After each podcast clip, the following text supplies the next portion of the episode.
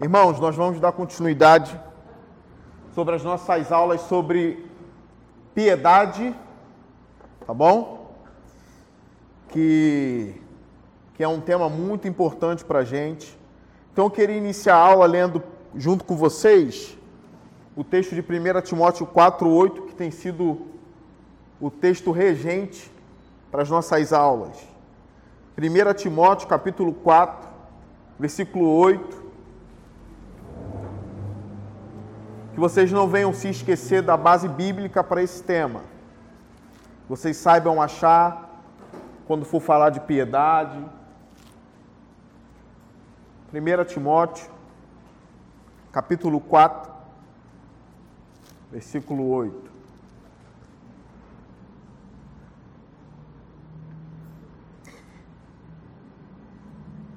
Sete e oito. Versículo 7 e 8. Todos acharam? Todos estão com Bíblia? Tem alguém sem Bíblia aí? Se tiver, levanta a mão para mim. Tem alguém sem? Primeira. Primeira Timóteo 4, versículos 7 e 8. Fique com a sua Bíblia em mãos. Vamos ler o texto. Diz assim: Rejeite, porém, as fábulas profanas e tolas e exercite-se na piedade. O exercício físico é de pouco proveito. A piedade, porém, para tudo é proveitosa, porque tem promessa da vida presente e da vida futura. Exercita-te na piedade. Eu queria relembrar algumas coisas com vocês hoje que foi a primeira aula que eu dei, eu sei que nossos irmãos aqui, Vinícius, Felipe, ensinaram coisas preciosas, mas eu queria relembrar alguma coisa, algumas coisas com vocês. O que é um homem piedoso? Eu dei essa aula aqui. A gente fala de piedade, piedade, só queria relembrar isso com vocês. O que é piedade? O que é ser piedoso? Isso é um grande elogio para o cristão. Por exemplo, dizer nosso irmão Batista é um crente piedoso. O que eu estou querendo dizer com isso? Que ele é o quê? Ele faz o quê? Você não pode resumir a piedade à compaixão somente. Ah, ele é um homem compassivo. Não é somente isso. O conceito de piedade é muito amplo. Tem muita coisa dentro dessa palavrinha. Você não pode dizer, ah, se o pastor chamou o irmão Batista de piedoso, é porque ele é misericordioso. Não dá para resumir a misericórdia.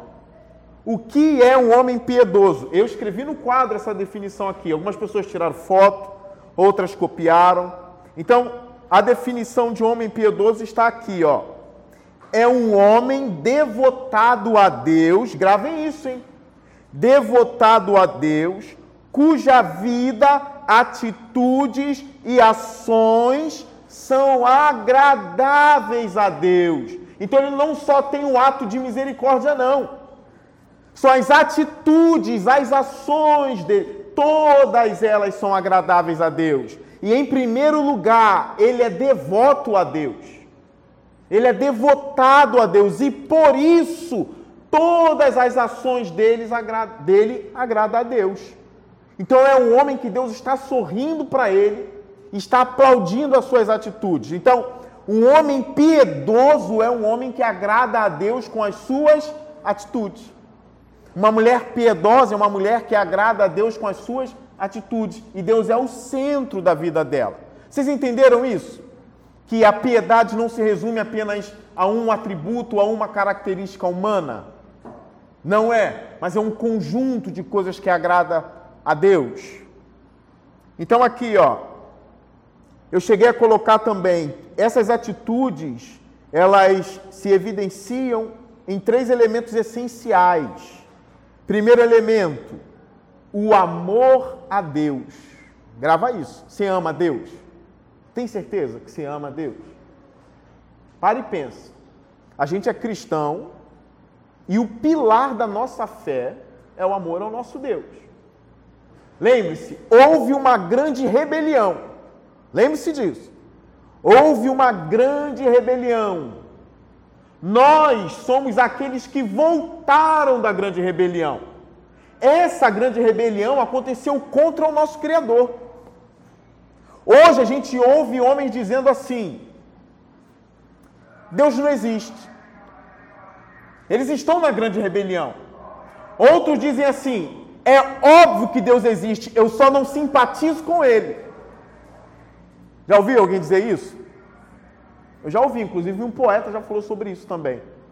Do homem que ele conheceu, que dizia assim: Eu não sou tão tolo para negar a existência de Deus. Só um tolo vai dizer que Deus não existe, né? Só um tolo. Ele diz: Não, eu não sou tolo o suficiente para negar que ele exista. Deus existe. Eu só não simpatizo com ele. Foi honesto, foi sincero. Mas está na grande rebelião. Os afetos dos homens estão contra Deus. Nós, os cristãos, somos aqueles que voltaram dessa grande rebelião. A gente estava lá. A gente voltou dela. Tem gente, ó, cresceu na igreja. A mãe trazia para a igreja desde pequenininho. Foi até batizado. Algumas igrejas foi na frente aceitar Jesus. E tudo isso, mas nada disso evidencia que essa pessoa voltou da grande rebelião. É necessário um momento na vida dessa pessoa ela nascer de novo. O novo nascimento acontece aqui dentro do coração. Tem que nascer de novo. Através da palavra de Deus, ouvindo a palavra de Deus, o Espírito Santo então infunde a fé nessa pessoa, ela nasce de novo e aí é a prova de que ela voltou da grande rebelião. Os afetos dela são mudados. Agora ela quer agradar a Deus, ela ama a Deus. Uma outra coisa que eu já ensinei vocês: nós não amamos a Deus da maneira como ele merece ser amado. Isso é impossível para a gente. Eu não amo a Deus como ele merece ser amado. A Bíblia diz assim: ame o Senhor teu Deus de todo o teu entendimento, de todo o teu coração, de toda a tua força. Não é a maneira como ele merece, ele merece ser amado de forma infinita e nós não temos esse amor. Mas a gente pode amá-lo sim de toda a nossa força. A gente pode amá-lo sim como principal em nossa vida. Sem isso a gente não chega na piedade cristã. Eu queria ler com vocês aqui o texto de Colossenses 3:12. Abram aí a Bíblia de vocês. Colossenses Vou botar colou aqui, tá? Colou. É 3, 12. O tema de hoje é revestindo-nos do caráter de Deus. Se revestir do caráter de Deus. Deus tem um caráter. E agora a gente vai se revestir desse caráter. Colossenses 3,12. Quem achou diz amém. Vamos ler. Ó, diz assim a base para esse revestimento aqui, ó. Portanto, como povo escolhido de Deus, santo e amado, revistam-se de profunda compaixão, bondade, humildade, mansidão e paciência revistam-se. Isso é o caráter de Deus em nós. Tudo isso aqui é caráter de Deus, gente, ó. Compaixão, bondade, humildade, mansidão e paciência. Tem outros atributos também.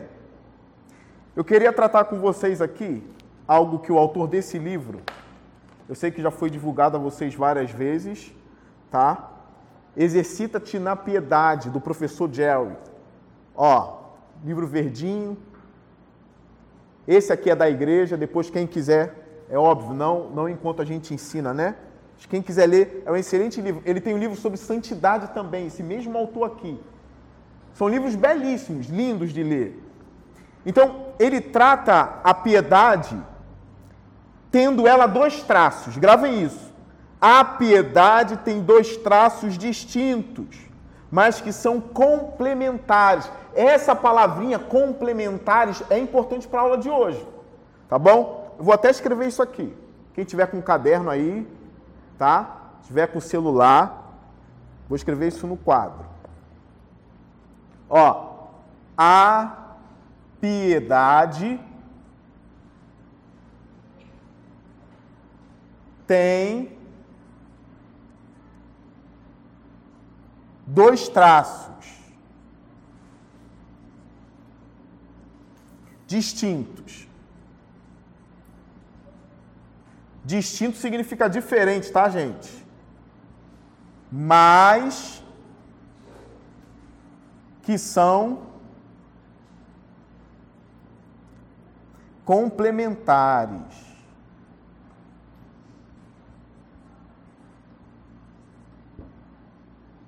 Ó, a piedade tem dois traços distintos, mas que são complementares.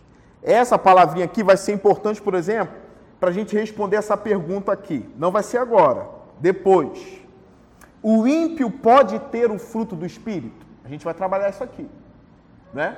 A gente sabe, fruto do Espírito, amor, fidelidade, mansidão, domínio próprio. Surge a pergunta: o ímpio pode ter o fruto do Espírito? E eu digo que não. Aí você vai dizer, mas eu conheço o ímpio que é muito fiel, que é muito bom. E aí, ele tem ou não o fruto do Espírito? Então, essa palavrinha aqui vai ser chave para a gente responder essa pergunta. Eu já adianto que é não, o ímpio não pode ter. O ímpio pode ser fiel? Pode ser fiel. O ímpio pode ser bondoso? Claro, ele pode tratar as pessoas com bondade. Ué, pastor, isso não significa que ele tem o fruto do Espírito? Não. A gente vai responder baseado nisso aqui, ó. Daqui a pouco. Ó, qual é o primeiro traço? São dois, né? Tá falhando isso aqui, né?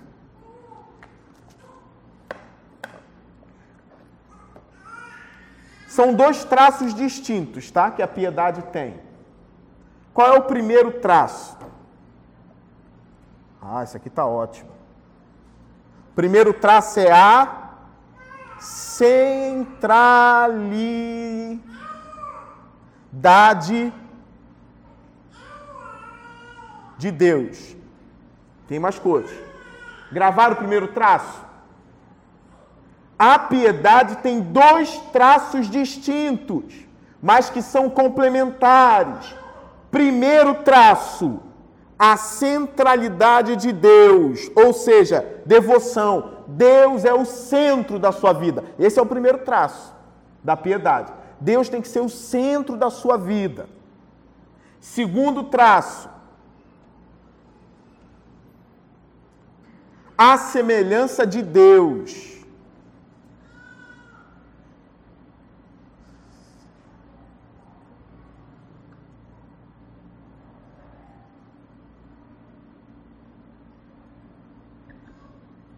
A semelhança de Deus. Ou seja, o que é a semelhança de Deus?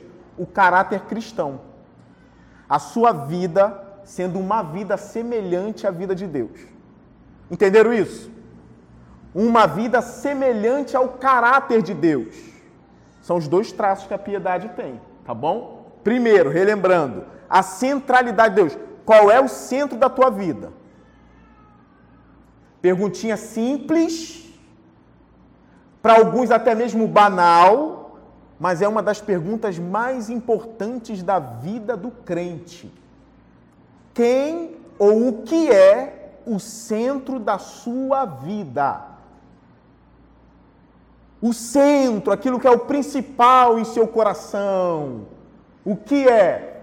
Diga, irmão Batista. Deus. Mas espera aí.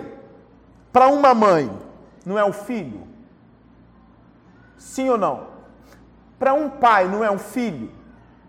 Para alguns, basta o filho fazer 30 anos para descobrir que não é. Para alguns. Para alguns, basta o neto nascer para o filho não ser mais o centro. Isso depende de muitas coisas. O filho é o centro enquanto é fofinho. Depois que cresce, já não é mais. Ou então depois que vem o neto, já é o neto. O que é o centro da sua vida? É o seu talento? É o seu dom? São os seus desejos? Os seus desejos são os seus sonhos. Quando no meio cristão se fala de uma vida com propósito, Muitas das vezes a gente trata essa vida com um propósito, como uma vida de o sentido da minha existência é realizar os meus sonhos. Isso dá sentido e propósito à minha vida. Isso é correto? Nós vamos dizer que não. O sentido e o propósito da vida do crente é ter Deus como centro dela. Eu conversando com o irmão aqui da igreja, eu já falei isso em pregação várias vezes. Algumas das partes, ou na verdade, uma das partes mais difíceis do ministério pastoral é sepultar pessoas. Normalmente a gente fica do lado do cadáver. E às vezes a gente olha, pensa, reflete, tem, tem que consolar a família inteira. Imagine fazer vários e vários enterros todo ano. Difícil. Imagine sepultar parente. E eu disse para essa pessoa, eu já disse a vocês também em sermões aqui. Eu olho para as sepulturas, analiso sepultura para eu ver quem eu sou. Eu sou pó, sou poeira. Um dia eu vou parar ali se Cristo não voltar até então. Mas eu não saio do cemitério com vontade de morrer só porque eu vejo um bando de morto. Como eu saio do cemitério? Me questionando e me perguntando: por que eu estou aqui? E qual é o meu propósito? E é óbvio que eu sei a resposta. O meu propósito é glorificar a Deus, da forma como Ele me chamou. Então eu disse para o irmão por exemplo, eu dando um estudo quarta-feira aqui, eu poder falar de vários assuntos, tendo adolescentes e crianças também me ouvindo. Eu estou ali pensando, estou cumprindo o meu propósito, eu estou influenciando gente. Eu estou lançando a palavra de Deus no coração deles. Falar do sentido do sexo para essas pessoas em relação aos vícios que a gente estudou na quarta-feira. Quando Paulo usa o termo todas as espécies de imoralidades. E eu falar sobre isso de forma lógica também em relação à explicação da palavra de Deus, da questão da pornografia e tudo mais, é o meu propósito. Levar a palavra de Deus a vocês, eu vivo para isso. Entende? Então a vida com propósito é ter Deus como centro. Senhor, o que você quer? O que, que o Senhor quer que eu faça? É tê-lo como centro da minha vida. É examinar sempre o meu amor por Ele, como está o meu coração, o que eu tenho amado acima de Deus. Está na hora de descer. Não é deixar de amar. É só colocar os amores nas prateleiras corretas. Simples. Deus no topo e o resto organizando. Então, esse é o primeiro pilar da piedade, gente. Repara, não da misericórdia, mas da piedade. A centralidade de Deus na sua vida. Que significa devoção. Significa Deus sendo o centro do meu coração e do seu coração. O segundo traço, a semelhança de Deus, ou seja, o caráter cristão. O caráter cristão. Depois de crer em Cristo, como eu devo agir?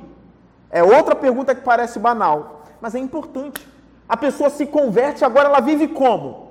Tendo só Jesus no coração e vivendo da mesma maneira que vivia antes? Dizendo: o que mudou na minha vida é que agora eu creio e nada mais muda, tem alguma coisa errada. Não é? Você pergunta para uma pessoa que creu em Cristo, tá? Você creu em Cristo há três anos, sim. E o que mudou? A pessoa fala, ué, o que mudou? Hoje eu tenho fé, antes eu não tinha. Tá, mas o que mudou? A fé fez o que na sua vida? Tiago fala o que a respeito da fé? A fé sem obras é morta. A pessoa vai dizer, ué, antes eu não tinha fé. Hoje eu tenho. Eu creio que Deus existe e eu creio em Cristo, que Ele é o meu Salvador. E mais nada mudou. Eu continuo vivendo. Eu vivo como a Anitta. Não é querendo julgar a menina aqui. Mas é óbvio, todo mundo que olha e vê, olha, ali não é um, uma vida vivida para Deus, correto? Não é. O que a gente responde em relação à pergunta: eu tenho fé, e agora? Segundo ponto. Agora, a evidência da sua fé vai ser o caráter de Deus crescendo em você. Eu não vou exigir, óbvio, de você que tem um ano de convertido, o que eu exigiria, por exemplo, da vida de um homem que é crente há 20 anos. Tá bem? Mas o caráter de Cristo já está assim numa pessoa que se converteu há cinco minutos. De verdade, que nasceu de novo de verdade. Em cinco minutos. Isso aqui é nosso cálculo humano, tá? De tempo. O Espírito Santo está nele. Ele nasceu de novo. A vida é outra. As coisas. Quando o neném nasce, qual é o tamanho do dedinho do neném? É assim, né? Mas ele tem dedo. Olha o meu. Dez vezes maior do que o dele. Mas ele tem dedo. O meu é maior porque eu tenho 35 anos. Ele acabou de nascer. Mas ele tem o dedo. Ele tem o fruto do Espírito ali.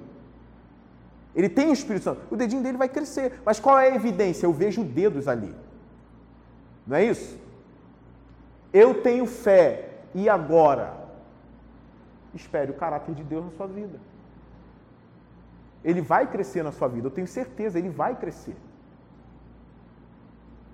Já adiantando algo que eu vou falar na próxima aula, que eu vou dar a EBD no próximo domingo também. Inclusive no meu caderno está escrito aula 1, aula 2, domingo que vem. Sou cristão, pastor, e não tenho fruto do Espírito. Ou tenho os nove, ou dos nove, eu acho que eu só tenho um, e me faltam os oito. Você crê nisso? Eu sei que, que demanda mais argumentos para o que eu vou falar, vai ser só na, na próxima aula. Mas eu creio que você tem. Mas a pessoa fala assim, mas quando eu me iro, é visível que eu não tenho fruto do Espírito. Mas quem disse que você não vai ter mais ira? Pastor, eu não tenho domínio próprio, porque quando eu me iro, eu me irei, eu quebrei a louça inteira em casa. Porque eu não, eu já disse dez vezes para lavarem a louça e não lavaram, então eu saí quebrando todas as louças. Eu já vi mulher quebrar louça. Quem já viu na família alguma mulher quebrar um prato, pelo menos? Aí, não só sou eu, né?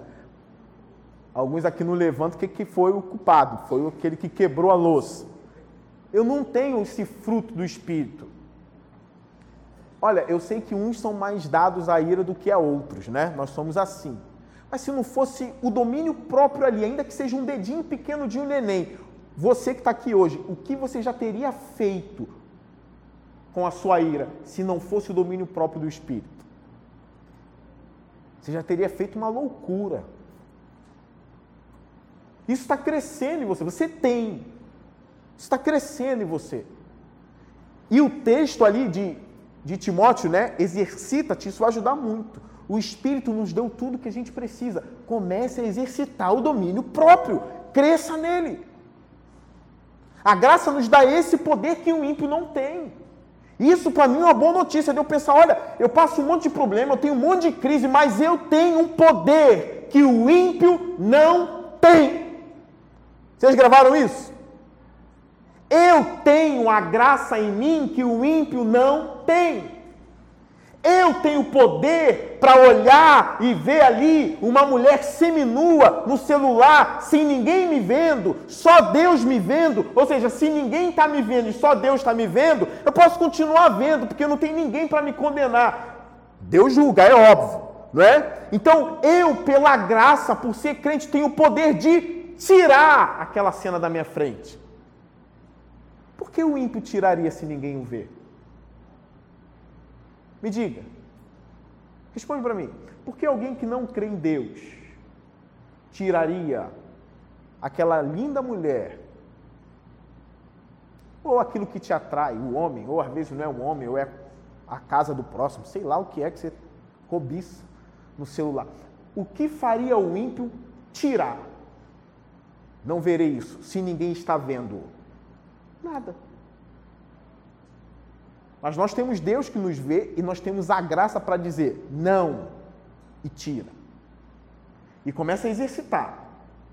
Todo dia, vai tirando, vai combatendo, não vê, exercita-te.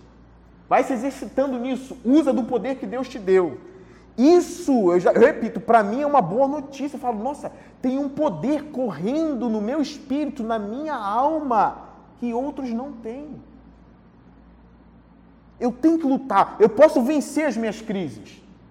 Eu posso combater, enfileirá-las uma a uma e derrotando-as todas pelo poder que há em mim. É ou não é uma boa notícia? Sim, é uma ótima notícia.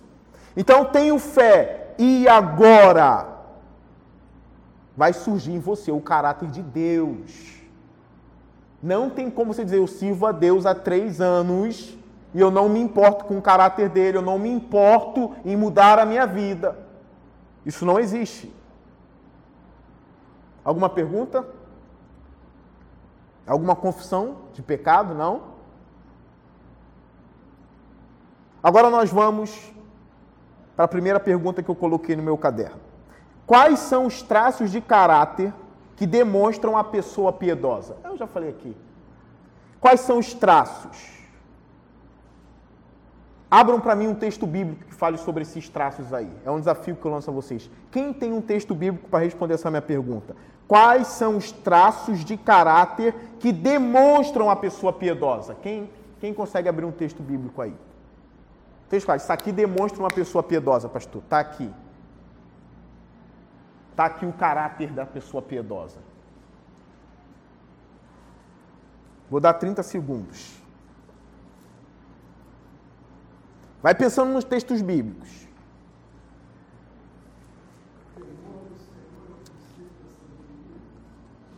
Provérbios capítulo 1, né? Sim, tá valendo. Lê para mim, lê em voz alta. Versículo 1 e 2.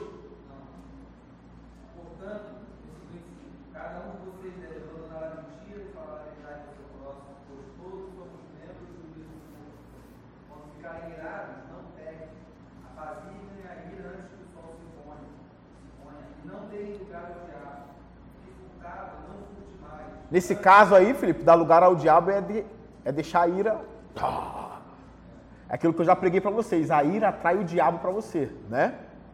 Não é isso?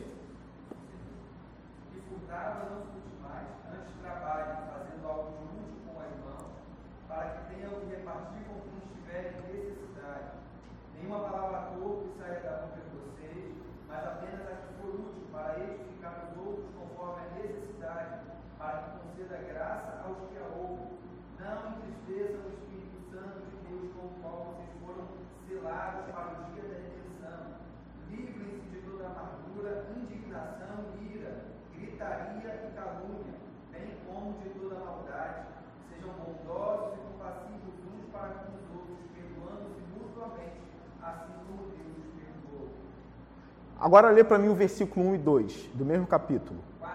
4, 1, 2. Como prisioneiro do Senhor, rogo que vivam de maneira digna da vocação que receberam. Sejam completamente humildes e dóceis, e sejam pacientes, suportando uns aos outros com amor. Sejam completamente humildes e humildes e é o caráter de Deus, né? Deus é humilde e Deus é doce. Sejam completamente o quê? Humildes e dóceis. Deus está falando aqui, né? Deus está falando. Tem gente com Bíblia aberta, leia para mim. Filipenses 4, 8. Filipenses 4, 8 e 9. Lê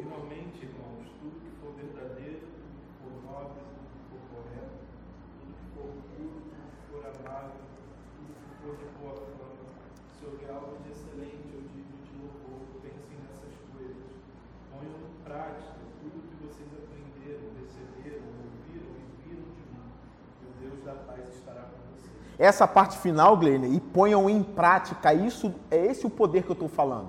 Os cristãos têm o poder de colocar isso em prática. É difícil, como pastor e como cristão, dizer: não, não tem como botar tal coisa que Deus pediu em prática. Olha, sendo honesto com a Escritura, eu não tenho autoridade para dizer que existem coisas que Deus mandou a gente colocar em prática e dizer: não tem como. Sendo que hoje nós temos o Espírito Santo dele. Para o ímpio eu entendo, realmente não tem como. Mas para a gente, Leia os três últimos versículos. Vai, pode ler. Não, o 2 e o 3. Correto? Não, li o 8 e o 9. Li dois versículos.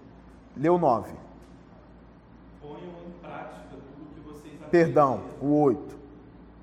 Finalmente, irmãos, Isso. tudo que for verdadeiro, tudo que for nobre, tudo que for correto, tudo que for puro, tudo que for amável, tudo que for de boa fama. Nisso, Se houver algo de excelente ou digno de louvor, pensem nessas coisas. Ponham em prática tudo o que vocês aprenderam, receberam, ouviram e viram de mim. tem algumas versões. Tá, isso. Tem algumas versões que falam disso. Tudo que for honesto, tudo que for verdadeiro, pense. Nisso pensai. Tudo que for honesto, de boa fama, tem algum louvor. Nisso pensai. E depois ele vai falar o quê? Para praticar. Outro. Quem tem a Bíblia aberta em outras coisas? Pode ler, Márcia. Decidemos então, continuaremos pecando para que a graça aumente? De maneira nenhuma. Nós nos que morremos para o pecado, como podemos continuar vivendo nele? Isso. Ou vocês não sabem que todos nós fomos batizados em Cristo Jesus, fomos batizados em sua morte. Portanto, fomos sepultados com ele na morte por meio do batismo, a fim de que, assim como Cristo foi ressuscitado dos mortos, mediante a glória do Pai, também nós vivamos uma vida nova. Se dessa forma fomos unidos a ele na semelhança da sua morte, certamente seremos também na semelhança da sua ressurreição. Pois sabemos que o nosso velho homem foi crucificado com ele, para que o corpo do pecado seja destruído e não mais sejamos escravos do pecado. Pois quem morreu foi crucificado no pecado. Ora, se morremos com Cristo, cremos que também com ele viveremos. Pois sabemos que tendo sido ressuscitado dos mortos, Cristo não pode morrer outra vez, a morte não tem mais domínio sobre ele. É isso. A parte que você leu, né?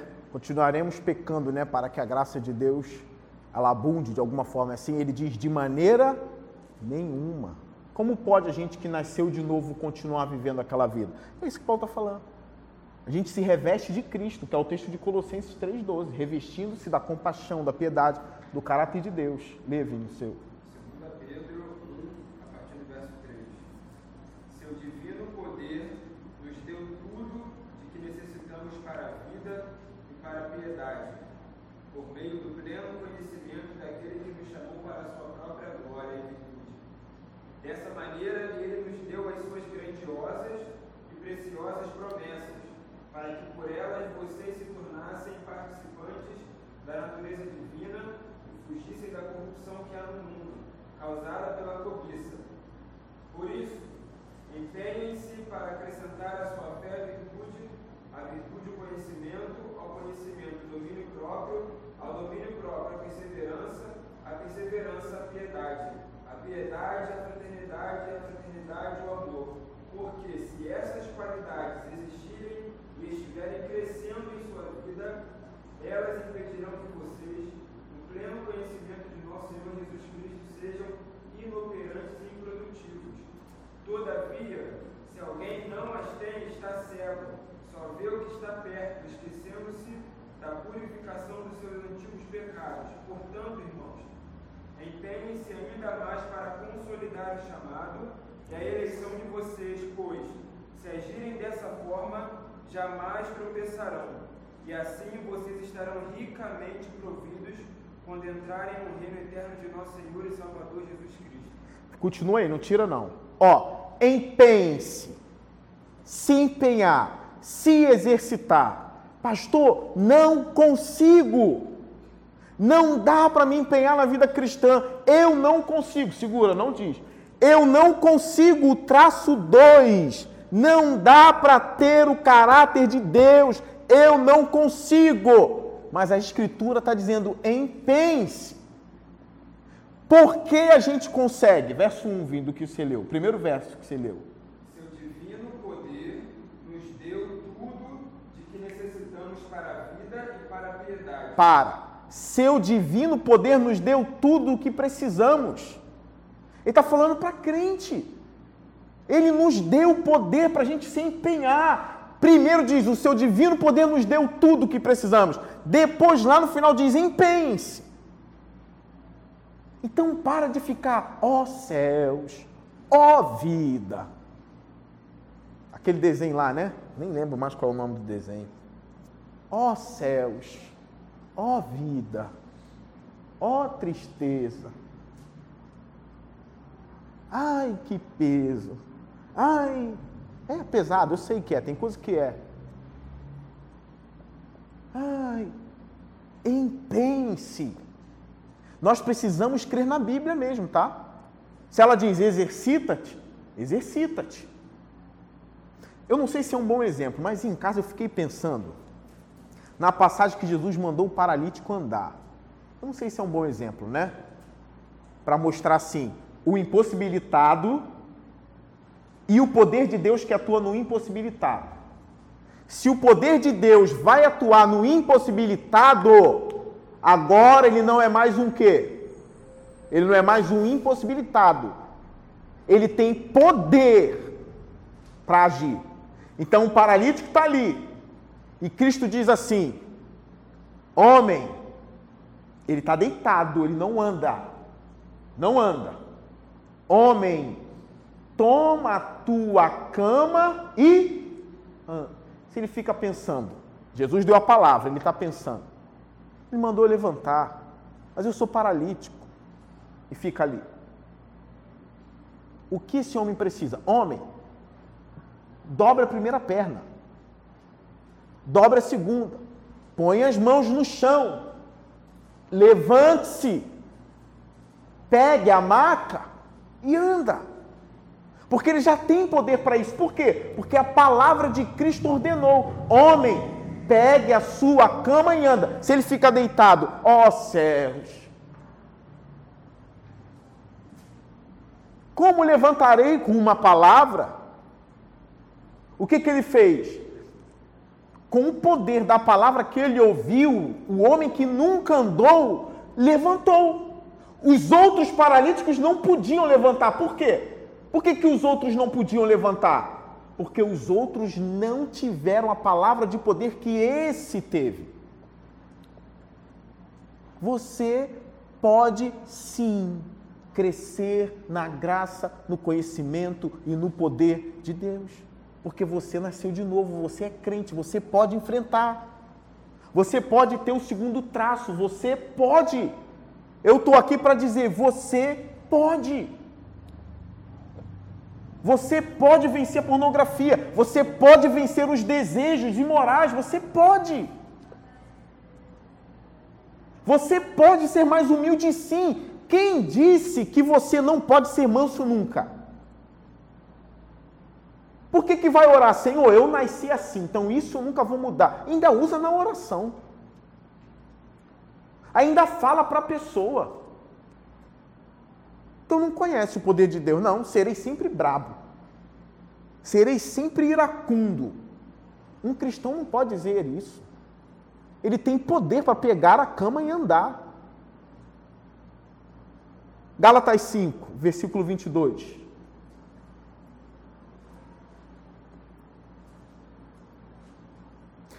Eu não li nenhum trecho do livro ainda não, mas o que eu estou falando para vocês é o que está no capítulo 5 do livro, tá?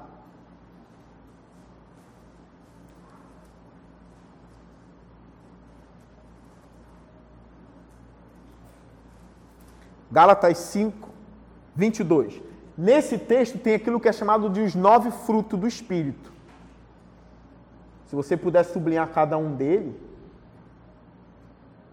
Cada um deles, né? Preciso de alguém com uma voz firme para ler. Uma voz alta, que todo mundo aqui na classe escute. Gálatas 5, 22.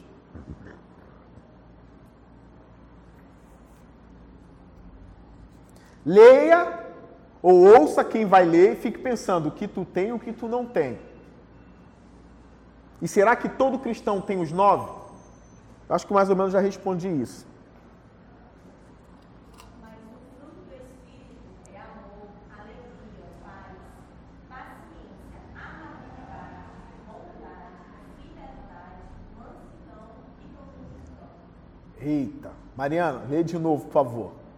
Mas o fruto do Espírito é amor, alegria, paz, paciência, amabilidade, bondade, fidelidade, mansidão e domínio próprio. Contra essas coisas não há lei. Qual você não tem? o qual, ó, com atenção.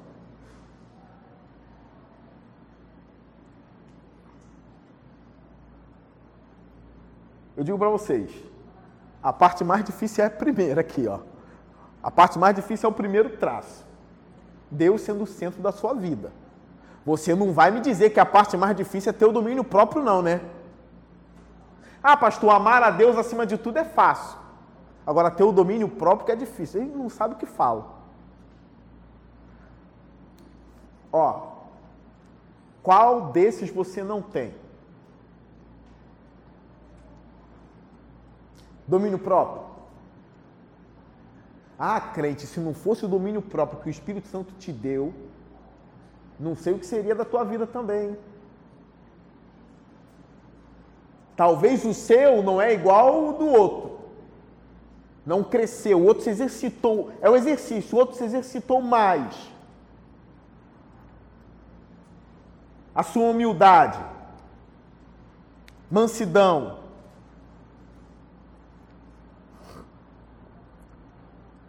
Alguém leia 1 Timóteo 6, 11 e 12. Alguém não, Felipe, com voz alta. 1 Timóteo 6, 11 e 12.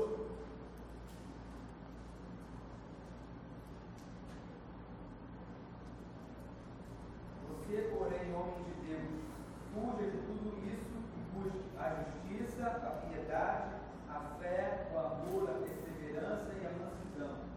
Combata o bom combate da fé. Tome posse da vida eterna. Lê de novo essa expressão, essa frase. Tome, Combata o combate da fé. tome posse. da vida eterna, para a qual você foi chamado e fez boa confissão na presença de Tá bom. Tá bom? Fuja dessas coisas e busque a justiça. Qual é a lista, Felipe? Piedade, A piedade, a fé. Ah, então tem que buscar a fé. Tem que buscar, ó, ó o termo. Fuja. Como que se busca fugindo? É óbvio, é, é, é- é- Enquanto eu corro para alcançar algo bom, eu estou correndo na direção contrária daquilo que é ruim. Com isso, eu posso usar a expressão fuja. Enquanto eu fujo do que é ruim, eu corro em direção daquilo que é bom. São coisas contrárias, direção contrária. Tá bom? Então fuja dessas coisas, que era o amor ao dinheiro. E busque. Você precisa buscar. Eu concordo com o Jerry aqui. Eu concordo com o Dr. Martin Lloyd Jones. A gente vai falar isso também na aula 2. Eu não creio que a santidade, olha só o que eu vou falar, que a santidade é uma obra exclusiva do Espírito Santo. Eu não creio. Eu creio num sinergismo em relação à busca da santidade. Sinergismo é quando há mais de uma pessoa trabalhando. O Espírito Santo me deu tudo que eu preciso, mas eu busco. Marshall Lloyd Jones combateu muitos na sua época que falava sobre isso. Jerry combateu aqui no livro também. Riley no livro dele Santidade também. Você precisa buscar. O texto que diz assim, não há quem busca a Deus, está falando do ímpio. Não falando do cristão. O ímpio não busca a Deus sem que Deus, com a sua graça, abra os olhos dele. E com amor irresistível o atraia. Mas depois que ele se tornou crente, nasceu de novo, ele busca sim ao Senhor. Então essa história de ficarei quieto, sem fazer nada, então me tornarei semelhante a Deus conforme os dias passam. Ah. Lembra da aula que a gente deu dos meios de graça? Tem que orar, tem que vir aos cultos, tem que ouvir sermão, tem que ler Bíblia, tem que lutar. Tem um sermão legendado do John Piper, uma parte do sermão que é faça a guerra. Faça a guerra. Então eu creio junto com o RC Sproul também. Há um sinergismo sim depois que você nasceu de novo. Você precisa lutar, se santificar. Então esse texto que o Felipe leu, fuja dessas coisas e busque a justiça. Depois ele vai dizer: tome posse da vida eterna. Vivendo o caráter de Deus, combatendo o combate, tudo isso é tomar posse, fazendo a boa confissão. Tudo isso. Alguma pergunta? Senão vou pular. A pergunta 2, que eu separei aqui no meu esboço. Depois, quem quiser tirar foto, eu deixo. Pergunta 2. O ímpio pode ter o fruto do Espírito? Sim ou não? Pode ou não pode? Qual é o argumento? Eu disse que não. Eu disse que não pode. Mas qual é o argumento? Eu não dei. Eu só falei que não pode. A gente leu é, Gálatas 5, 22, que fala do fruto do Espírito, né? A Mariana leu. Tá aberto ainda aí, mano? Gálatas 5,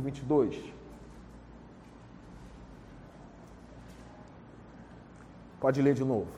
Mas o fruto do Espírito é amor, alegria, paz, paciência, amabilidade, bondade, fidelidade, mansidão e domínio próprio. Para. Você conhece alguém que não serve a Jesus, que é fiel? Seja sincero. Não dá uma de crente maluco, não. Não. Tem que ser honesto. Você conhece alguém que não é crente, mas é fiel? Fiel à esposa, fiel aos amigos, fiel à sua palavra. O homem tem que ter palavra. Quando eu digo homem, é homem e mulher. Tem que ter palavra. Se a gente diz, eu prometo que farei isso, tem que fazer. Você conhece algum descrente que é fiel? Sim ou não? Eu vou piorar. Você conhece um descrente nessa mesma pessoa descrente, onde há fidelidade, bondade e alegria na mesma pessoa? Sim ou não? Tá lá. Sim ou não? Quem conhece faz assim com a mão. Não é crente, mas é alegre, é fiel. E qual foi o outro que eu usei?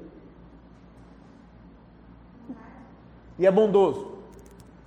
Conhece? Já conheceu? Eu já. E para piorar, piorar, ele é fiel, ele é alegre, ele é bondoso e tem domínio próprio. Já vi numa briga o cara empurrar ele e ele dizer: Não, não, não, cara, não vou brigar. Não vou brigar. Xingou a mãe e o cara não foi para cima. Pastor, isso é o fruto do Espírito, porque está escrito lá: alegria, bondade, fidelidade, domínio próprio. E aí? Se o ímpio manifesta essas coisas, ele tem ou não o fruto do Espírito? Pergunta difícil, né? Porque na experiência a gente olha e detecta essas coisas na pessoa. Ter os nove é difícil, uma só pessoa. E por que eu disse que não? Alguém tem um palpite aí para me ajudar? Alguém quer falar? Eu creio que não. Diga, Felipe. Que é. Ou creio que sim.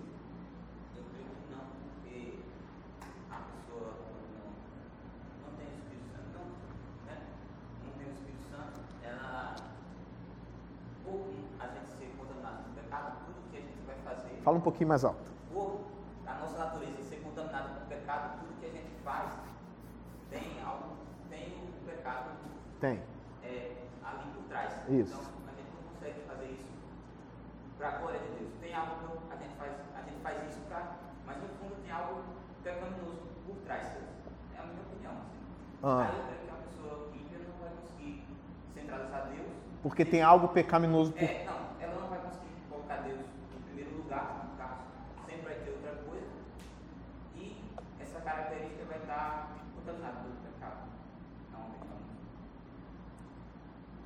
Alguém mais quer falar? Fala, Mari.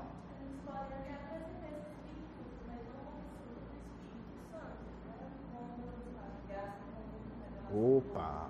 Tá, os dois estão acertando, os dois estão complementando ali. ó. Estão sendo. Vai, continua. A a graça comum, né? Aquilo que no meu bloco eu botei é a imagem de Deus. Ele até faz, hein? Porque é a imagem de Deus. Mesmo depois do pecado, nós temos a imagem de Deus em nós. Tá bom? Graça comum? Ok. E a resposta do Felipe, da Mar, as duas respostas estão certas e se complementam. A, a Mariana frisou, ele, ele pode até ter a fidelidade, a alegria, mas ele não tem o fruto do Espírito. Por mais que essa lista esteja logo no capítulo, onde está bem escrito fruto do Espírito, são esses: tal, tal, tal, tal, tal, tal. Então, se a pessoa tem aquela lista, logo ela tem o fruto do Espírito? Não. Graça comum, imagem de Deus, todos esses, esses termos aí. Agora, qual é a minha resposta? Vocês já deram a resposta correta. Mas aqui estão as minhas palavras. Presta atenção. Perdão, alguém mais quer falar? Alguém? Para não interromper ninguém. Vai que alguém use as mesmas palavras que eu. Ninguém mais? A resposta eu botei aqui, ó. E eu destaquei complementares. O Felipe falou disso. Perfeito. Primeiro traço, segundo traço. Repara que a vida piedosa não é só de um traço. Entende? São dois traços. Primeiro, centralidade de Deus na sua vida. Segundo, a semelhança de Deus em você. Minha resposta. Primeiro, vou ler a pergunta. Lerei a pergunta. O ímpio pode ter o fruto do Espírito? Exemplo. Conheço um ímpio fiel, bondoso. Isso é fruto do Espírito? Resposta: não. Pois ele pode até ter fidelidade, mas não tem a fidelidade total.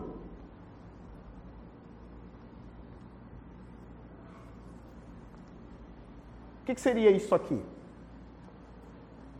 O que, que seria isso aqui? Não é difícil, não, gente. Ele é fiel à esposa, ele é fiel aos amigos, ele é fiel à palavra dele, mas o que falta?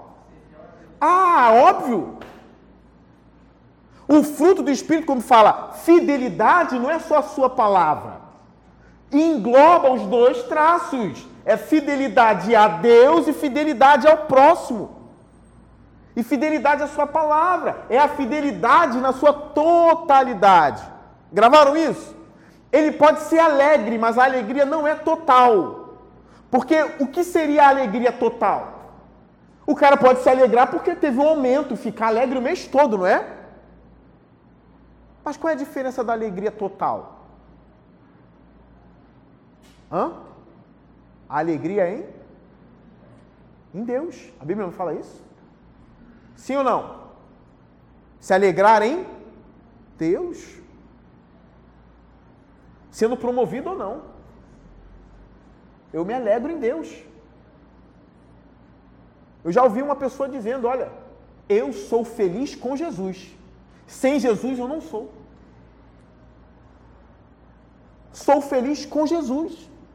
São pessoas que já encontraram que a vida, já encontraram a ideia de que a vida não tem sentido sem Deus. A alegria não é total. Então aqui eu escrevi: ela pode ter até fidelidade, mas não tem a fidelidade total ou completa, pois não é fiel ao principal, que é ser fiel a Deus. O segundo traço, que é o caráter cristão, é complemento do primeiro traço. Onde está a ideia de traços? Aqui, tá? O segundo traço é um complemento do primeiro traço, que é ter Deus como centro. O ímpio pode até amar, ele pode até amar, mas se não ama a Deus, esse amor não é o fruto do Espírito. Porque quando está lá, o fruto do Espírito é amor, não é só amor ao próximo, é o amor total, é o amor a Deus. E por amar a Deus, ele ama o próximo como Deus quer que ele ame. Entenderam isso? Mas não era o amor total. Esse amor não é fruto do Espírito. É mais no fato dele ser imagem de Deus, ou a expressão que a Mariana usou, graça comum. Esse amor que o ímpio tem. Pois o que vem do Espírito tem sempre Deus no centro. A gente pode estudar João 16, João 14. A obra do Espírito sempre joga para Deus, sempre joga para Cristo, sempre. Por que não o fruto? Óbvio que o fruto dele jogaria tudo para Deus. Você quer ver um exemplo disso? O moralista ou alguém que é somente que tem a fidelidade, ele é fiel à sua palavra, é fiel à sua família, mas ele é ímpio, então isso não é fruto do espírito. Às vezes a pessoa é só um moralista também. Ele deixa de fazer as coisas com medo de ser preso. Um caso típico é o caso de José. Glenn, abre para mim Gênesis 39, 9.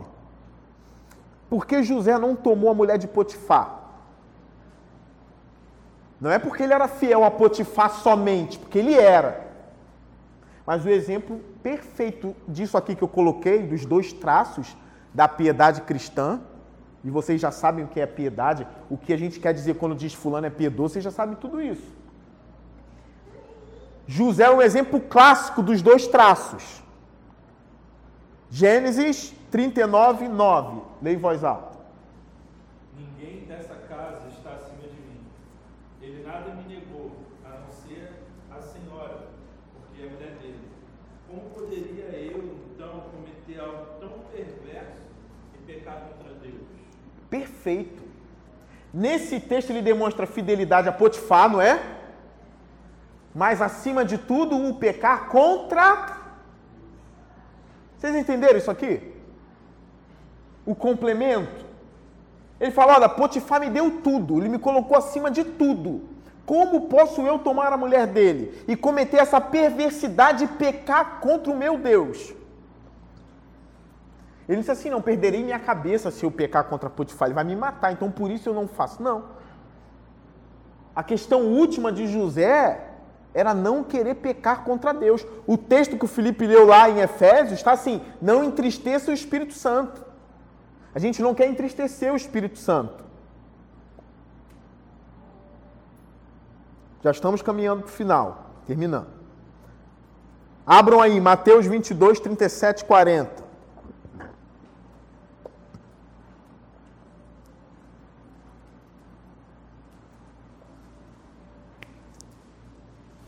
Ah, mas o ímpio ama o próximo. Eu conheço um ímpio que ama muito o próximo. Ele tem o fruto do Espírito? Não. Porque não é o amor total. Não é total. Não é completo. O amor total é amar o próximo, mas acima de tudo, amar a quem? A Deus.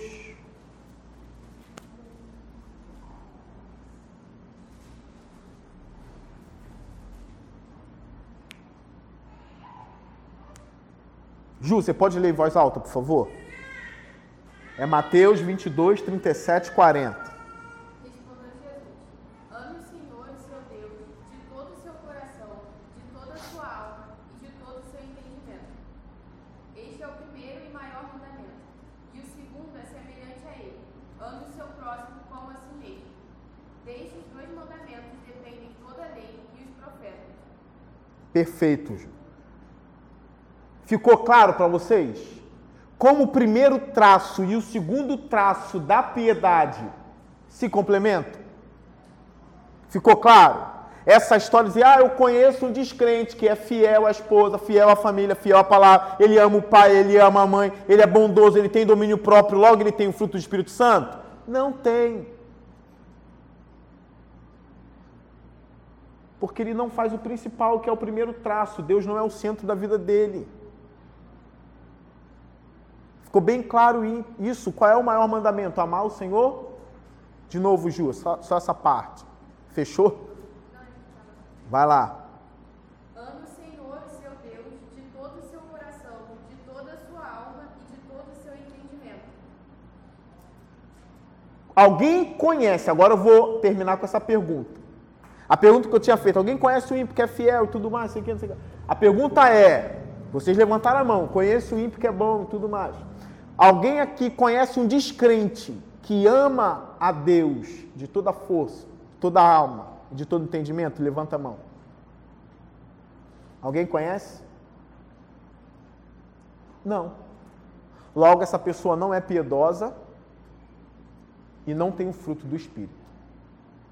Mesmo tendo domínio próprio, várias vezes, fidelidade, amor, ele não tem a vida piedosa.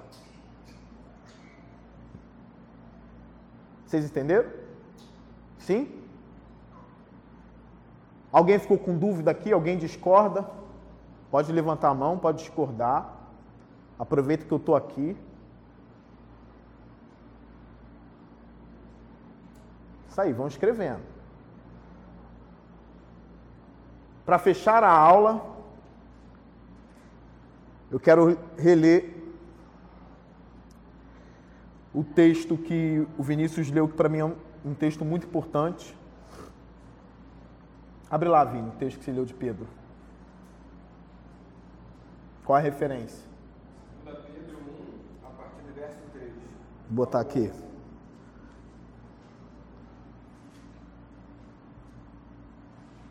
Segunda Pedro 1, do 3 ao 11.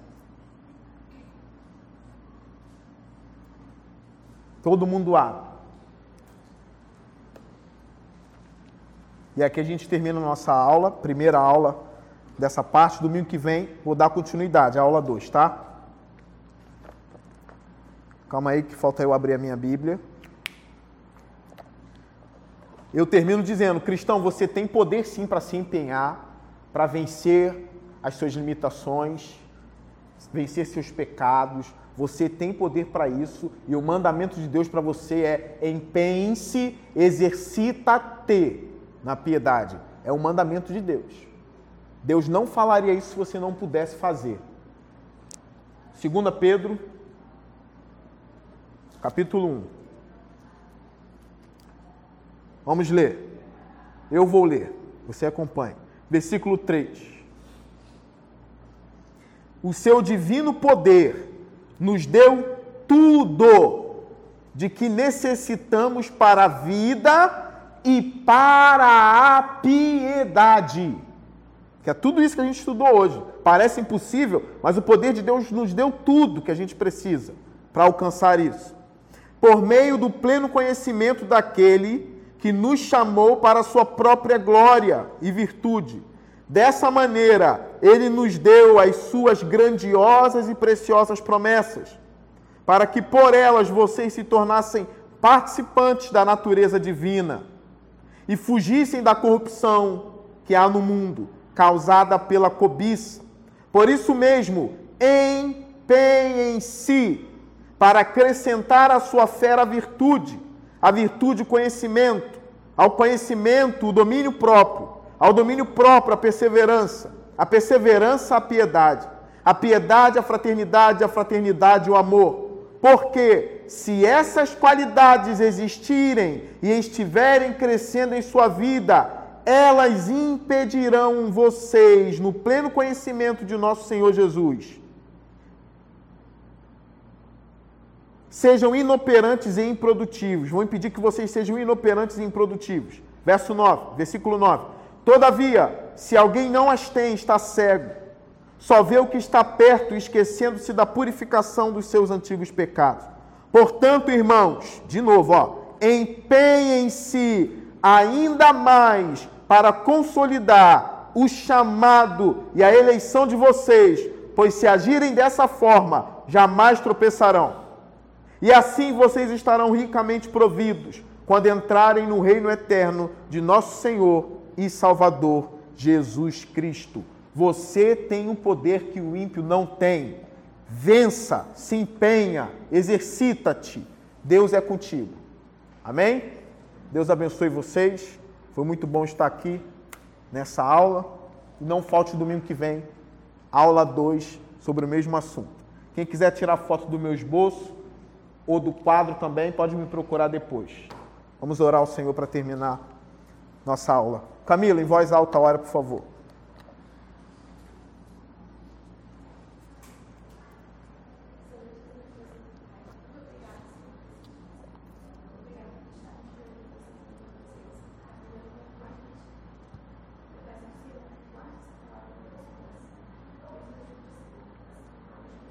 Amém.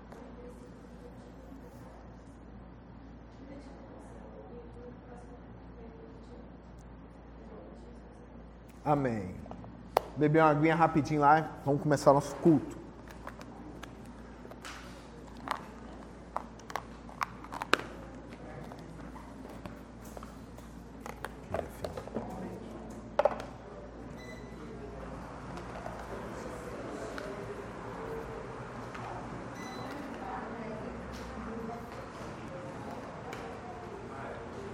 João, chama o Wesley para mim.